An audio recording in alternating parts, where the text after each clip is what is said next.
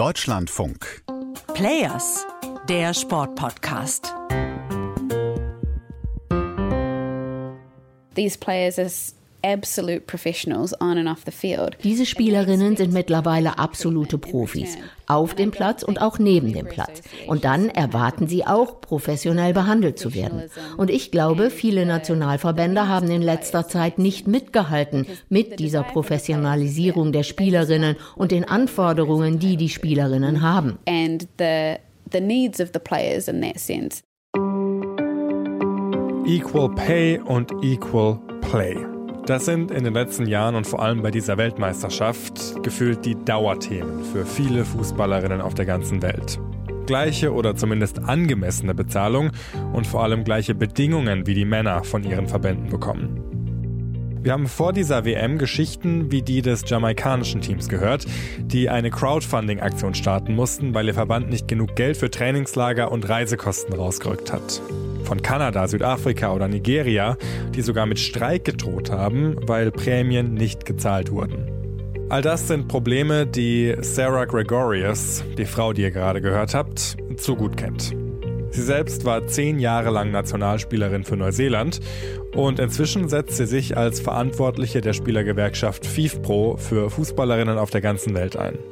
Mein Name ist Raphael Späth aus der Deutschlandfunk Sportredaktion und wie ihr vielleicht wisst, bin ich ja momentan auch in Neuseeland unterwegs. Deshalb habe ich mich mit Sarah Gregorius in Auckland getroffen, um darüber zu sprechen, wie groß die Hürden noch sind und wie viel diese Weltmeisterschaft ändern kann in Sachen Equal Pay und Equal Play. 21 year old Courtney Vine at her first World Cup can write the Matildas into history.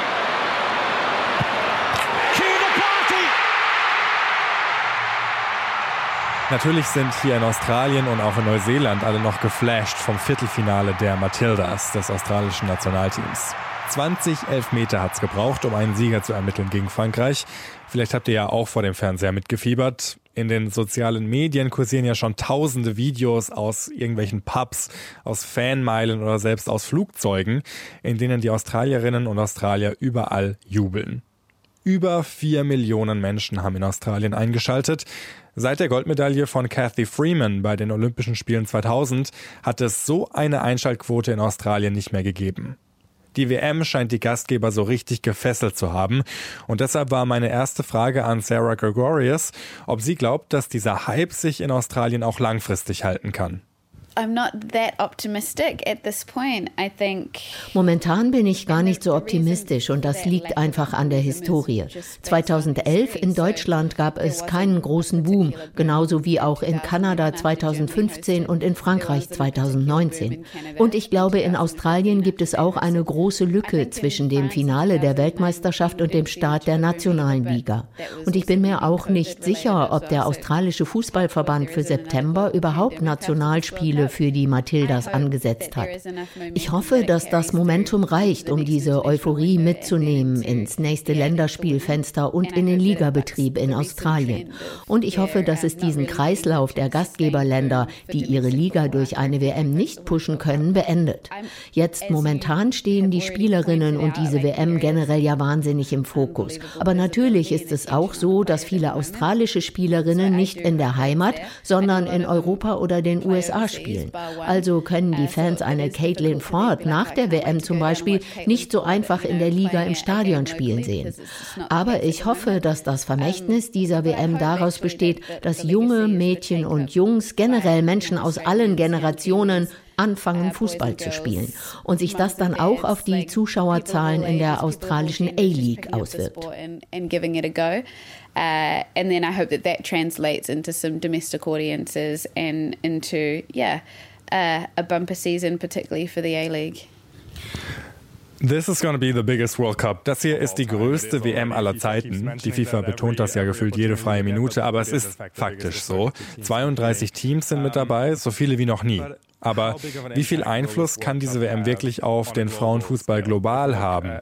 Wenn wir uns die Einschaltquoten außerhalb Australiens anschauen, vor allem in Europa, sind die nicht gerade berauschend. Das liegt natürlich auch am Zeitunterschied und daran, dass viele große europäische Nationen schon früh ausgeschieden sind.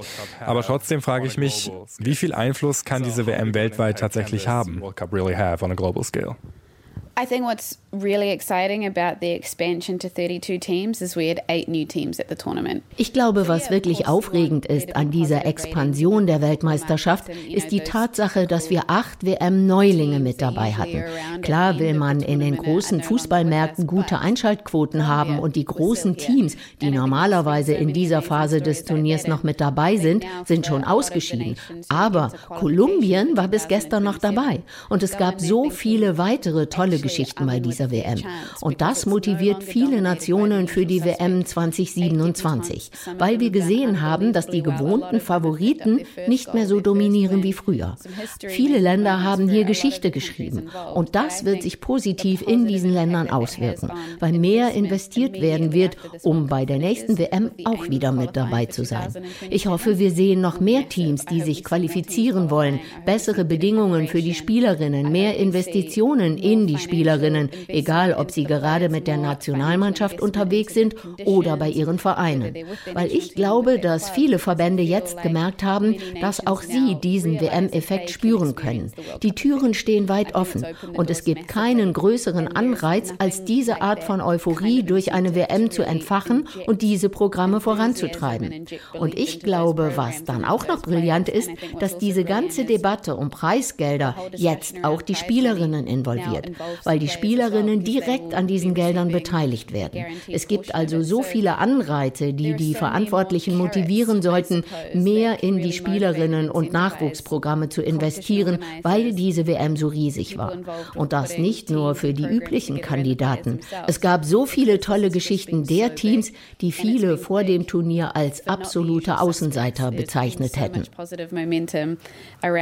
yeah, what people would have called prior to the tournament the sort of tier two or tier three teams. Yeah, when you're talking about historic success, you're Wenn Sie über historischen Erfolg sprechen, dann sprechen Sie wahrscheinlich von Teams wie Jamaika, Südafrika oder Nigeria, Teams, die mit großen Herausforderungen vor der WM zu kämpfen hatten und trotzdem abgeliefert haben. Was waren denn die größten Herausforderungen, die Sie als Spielergewerkschaft bei dieser WM ausgemacht haben in this World Cup?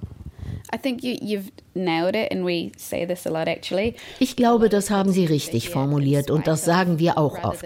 Viele Teams sind hier trotz und nicht wegen ihrer Nationalverbände. Das ist eine Geschichte, die wir bei dieser WM oft gesehen haben. Dadurch, dass die FIFA ihre Regeln geändert hat, was Preisgelder angeht und wie diese verteilt werden, nämlich direkt an die Spielerinnen und nicht den Verband, gab es große Bedenken, dass diese Änderungen auch in den Nationalverbänden so umgesetzt umgesetzt wurden. Wir waren also hauptsächlich damit beschäftigt, diese Zweifel auszumerzen und den Spielerinnen in der Hinsicht zu helfen. Außerdem sind wir auch besorgt, was passiert, wenn im September die Aufmerksamkeit, die viele dieser Teams jetzt erhalten haben, nicht mehr da ist. Die Spielerinnen verbringen ja mehr Zeit mit ihren Nationalmannschaften als nur bei einer Weltmeisterschaft. Der Wunsch der Spielerinnen war also groß, dass wir auch nach der WM diese Konversation weiterführen und die Aufmerksamkeit Aufmerksamkeit aufrechterhalten, so dass diese Nationalverbände, die ihre Teams nicht angemessen behandelt haben, nicht einfach so ungestraft davonkommen, nur weil jetzt der WM-Scheinwerfer nicht mehr auf ihnen liegt. Und da kommen wir dann ins Spiel. Deshalb habe ich auch so viele Interviews in den letzten Tagen und Wochen geführt, weil ich dabei helfen will, den Scheinwerfer auch nach der WM auf diesen Spielerinnen und ihren Geschichten zu halten. Weil vier Jahre zwischen Weltmeisterschaften und diesen WM-Blasen Phasen liegen und die Spielerinnen auch nachhaltig in ihren Ländern etwas verändern wollen, nicht nur durch ihre Auftritte bei einer Weltmeisterschaft. Jetzt ist die Frage, wie geht Jamaika zum Beispiel mit dieser wahnsinnigen Mannschaft um und diesem Potenzial?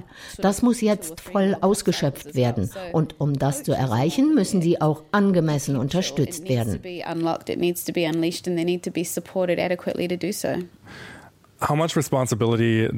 Wie viel Verantwortung tragen denn dabei die Medien oder Spielergewerkschaften wie die FIFPro? Und wie viel Verantwortung trägt auch die FIFA als Weltfußballverband? um vielleicht auch Regularien für Nationalverbände aufzustellen in Sachen Förderung, die diese Verbände zukünftig erfüllen müssen, damit sie keine Konsequenzen befürchten müssen. Ich glaube, das ist definitiv eine Zusammenarbeit von vielen Akteuren. Was wir als FIFPro und Spielergewerkschaften liefern, ist eine Art Realitätscheck für die FIFA, die natürlich auch viel Geld in den Frauenfußball investiert. Aber dieses Geld muss dann halt auch an den richtigen Stellen ankommen. Und wenn Geld in Programme gesteckt wird, müssen wir sicherstellen, dass dieses Geld auch richtig eingesetzt wird. Und die Spielerinnen und die Gewerkschaften sind sind die besten Ansprechpartner dafür. Ich glaube also, dass wir ein Ökosystem aufbauen können, in dem wir alle zusammenarbeiten. Und das sehen wir zum Teil auch schon. Die FIFA war für uns ein sehr gesprächsbereiter Partner vor dieser WM, um an den Stellschrauben zu drehen, über die wir vorhin schon gesprochen haben. How exactly? Wie genau sah das aus? Wenn es zum Beispiel um Reisebedingungen ging, die von Verbänden nicht eingehalten wurden, hat die FIFA sehr schnell darauf reagiert und die Verbände dazu aufgefordert, das zu ändern. Und ich glaube, diese Art von Partnerschaft kann sehr effektiv sein. Vor allem, weil ich das Gefühl habe, dass wir alle das Gleiche wollen. Die FIFA will, dass der Frauenfußball wächst, aus vielen Gründen. Natürlich auch aus kommerziellen. Die FIFA hat realisiert, dass man mit den Frauen und einer solchen WM viel Geld machen kann. Sie wollen, dass sich das Produkt auf dem Spielfeld verbessert. Und das bedeutet, dass sie die Verbände dazu bringen müssen, mehr in den Frauenbereich und diese Programme zu investieren, um sicherzustellen, dass Spielerinnen dann bei Weltmeisterschaften auch ihre beste Leistung zeigen können. Und wir wollen ja genau das Gleiche, genauso wie auch die Spielerinnen. Wir müssen also alle Hand in Hand zusammenarbeiten. Klar sind das Arbeitsbeziehungen und es wird Punkte geben, bei denen wir anderer Meinung sind oder es unterschiedliche Sichtweisen gibt. Aber am wichtigsten ist es, dass diese Beziehungen und dieser Dialog offen und transparent geführt wird. Für mich war das als Spielerin und jetzt als Gewerkschaftlerin immer das Wichtigste. So viel Offenheit und Transparenz wie möglich. Wenn die Spielerinnen das Gefühl haben, dass sie in den Prozess mit eingebunden sind, werden sie das tun, was sie ohnehin schon tun, nämlich Werbung für den Sport machen durch ihre Leistungen auf dem Platz. Sie sind die größten Werbeflächen, wenn es darum geht, zu zeigen, wie großartig unser Sport ist. Und ich glaube, dass diese Art von Aktivismus genutzt werden kann und wir alle zusammenarbeiten können, damit die WM 2027 die größte aller Zeiten wird. Warum nicht?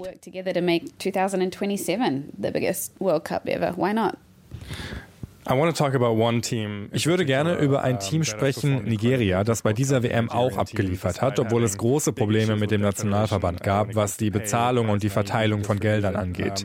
Sie als FIFPro, als Spielergewerkschaft, haben sich dazu entschlossen, jetzt damit an die Öffentlichkeit zu gehen und anzukündigen, dass sie die nigerianischen Spielerinnen unterstützen. Was genau sind denn die Herausforderungen in Nigeria und wie genau helfen Sie als FIFPro den Spielerinnen? I think what's probably important to establish is Ich glaube, was wichtig ist zu erwähnen, dass wir damit an die Öffentlichkeit gegangen sind, war der Wunsch der Spielerinnen. Wir arbeiten für die Spielerinnen. Wir treffen diese Entscheidungen also nicht alleine. Wir arbeiten eng mit den Spielerinnen zusammen und sie wollten jetzt die Zusammenarbeit intensivieren. Ich glaube, die Herausforderung in Nigeria, aber bei vielen anderen Verbänden auch ist, diese Spielerinnen spielen mittlerweile in den besten Ligen der Welt und sind echte Stars. Und dementsprechend Dementsprechend brauchen sie auch angemessene Bedingungen, damit sie ihr volles Potenzial ausschöpfen und sich angemessen vorbereiten können. Und sie müssen auch für ihre Dienste bezahlt werden, weil das harte Arbeit ist und das muss anerkannt werden. Es ist auch ihr Recht, dafür bezahlt zu werden und das angemessen und pünktlich. Das sind also die Bedenken und die Herausforderungen, die wir angehen. Diese Spielerinnen sind mittlerweile absolute Profis, auf dem Platz und auch neben dem Platz. Sie geben alles dafür, für Nigeria zu spielen. Und dann erwarten sie auch, professionell behandelt zu werden. Und ich glaube, viele Nationalverbände haben in letzter Zeit nicht mitgehalten mit dieser Professionalisierung der Spielerinnen und den Anforderungen, die die Spielerinnen haben. Der Wunsch der Spielerinnen ist einfach nur, das zu bekommen, was jedem anderen Arbeitnehmer oder Athleten auch zusteht. Ein gesundes Arbeitsklima, in dem ihr persönliches und professionelles Wohlbefinden geschützt und gefördert wird. Und das schließt mit ein, pünktlich bezahlt zu werden und sich so auf ein Turnier vorbereiten zu können, wie sich das für ein Team mit Superstars gehört, die für Barcelona, Atletico Madrid und die größten Vereine in den USA spielen. Das sind die Erwartungen der Spielerinnen und auch von uns. Vor allem auch für ein Team, das auf der größten Bühne der Welt so stark abliefert. Dann fordern wir, dass diesem Team auch von Verbandsseite die gesamte Reise über eine Plattform gegeben wird, damit die Spielerinnen das abliefern können, was von ihnen verlangt wird. Aber das klingt für mich so, als ob es ein gewisses System braucht, das diese Verbände kontrolliert, weil die Spielerinnen dann nach der WM zu ihren Vereinen auf der ganzen Welt zurückgehen und die Verbände dann wieder aus dem medialen Scheinwerferlicht verschwinden. Deshalb kommt es mir so vor, als ob jetzt ein System aufgebaut werden muss, das diese Verbände auch nach der WM trotzdem noch kontrolliert. I think ich glaube, das kann man von zwei Seiten aus betrachten. Man könnte einen Mindeststandard für Nationalmannschaften einführen, den die Verbände einhalten müssen, jedes Mal, wenn das Team zusammenkommt. Egal ob bei WM oder Testspielen. Es gäbe quasi einen Mindeststandard, den Verbände erfüllen müssen. Das wäre der regulatorische Weg. Und das ist ein Top-Down-Ansatz, der von der FIFA oder der UEFA oder dem afrikanischen Verband zum Beispiel ausgehen würde.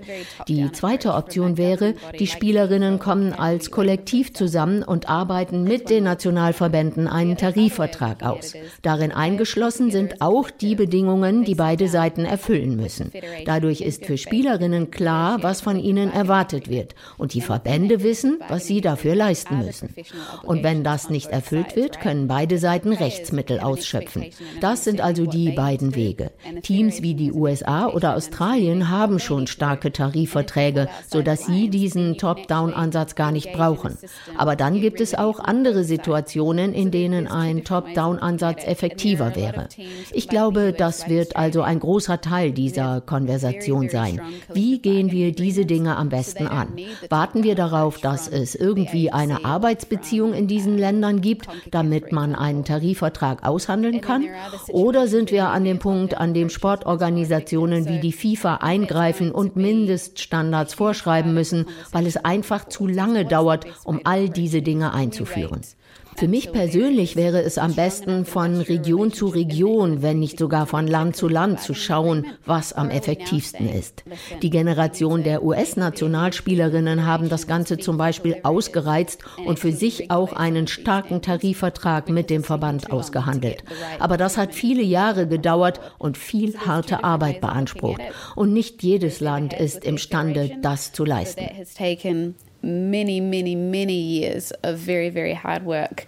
Uh, and not every country can do that. Wenn ihr mehr über diese Generation der Aktivistinnen im US-Fußball hören wollt, dann scrollt mal ein bisschen weiter runter in diesem Podcast-Feed. Wir haben während dieser Weltmeisterschaft nämlich schon einmal genau darüber gesprochen und die Frage gestellt, was genau diese US-Nationalspielerinnen denn vom Rest der Welt unterscheidet. Das war es jetzt erstmal von dieser Folge und dem Interview mit Sarah Gregorius.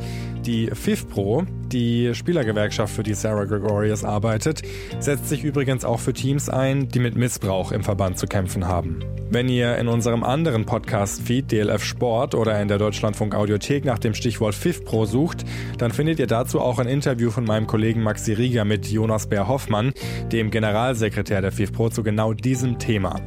Mein Name ist Raphael Späth und mehr Hintergründe zu dieser Weltmeisterschaft gibt es dann in der nächsten Folge wieder. Wenn ihr das nicht verpassen wollt, dann abonniert und bewertet uns gerne und wir hören uns dann beim nächsten Mal wieder. Bis dahin, macht's gut. Ciao.